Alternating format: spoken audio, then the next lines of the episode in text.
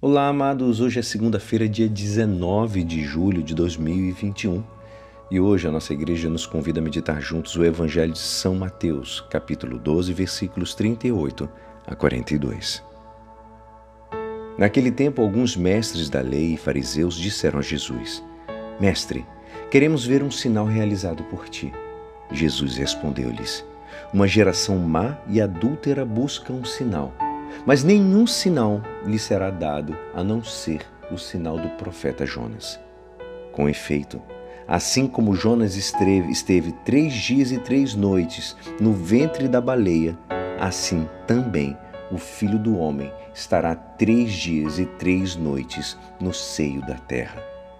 No dia do juízo, os habitantes de Nínive se levantarão contra essa geração e condenarão porque se converteram diante da pregação de Jonas.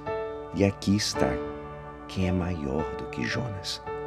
No dia do juízo, a rainha do sul se levantará contra essa geração e a condenará, porque veio dos confins da terra para ouvir a sabedoria de Salomão. E aqui está quem é maior do que Salomão. Esta é a palavra da salvação. Amadíssimos, os mestres da lei exigem de Jesus um sinal para acreditar nele. Isso parece até absurdo.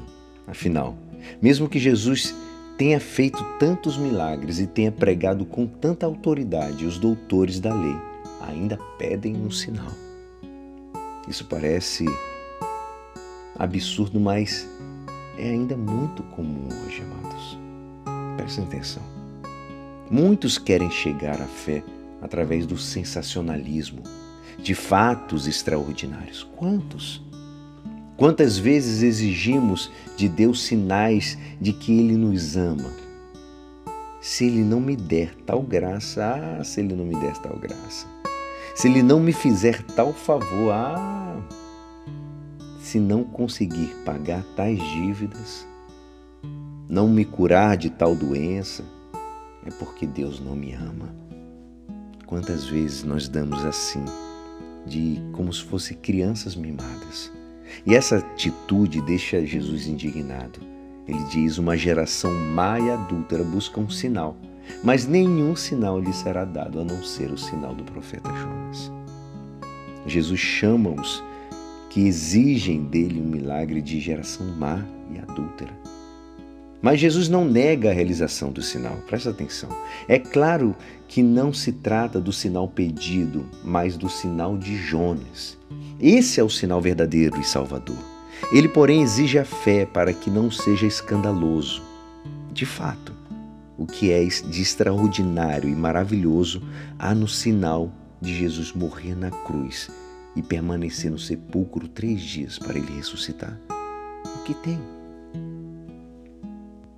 Para essa geração má, esse sinal é incompreensível. Por isso, o sinal que Jesus dá equivale para a geração má à negação do sinal. Mas para os que têm fé, o sinal de Jesus é mais do que estupendo, maravilhoso e extraordinário que pode ser dado. E é assim Esperançoso que esta palavra poderá te ajudar no dia de hoje que me despeço. Meu nome é Alisson Castro e até amanhã. Uma abençoada semana. Amém.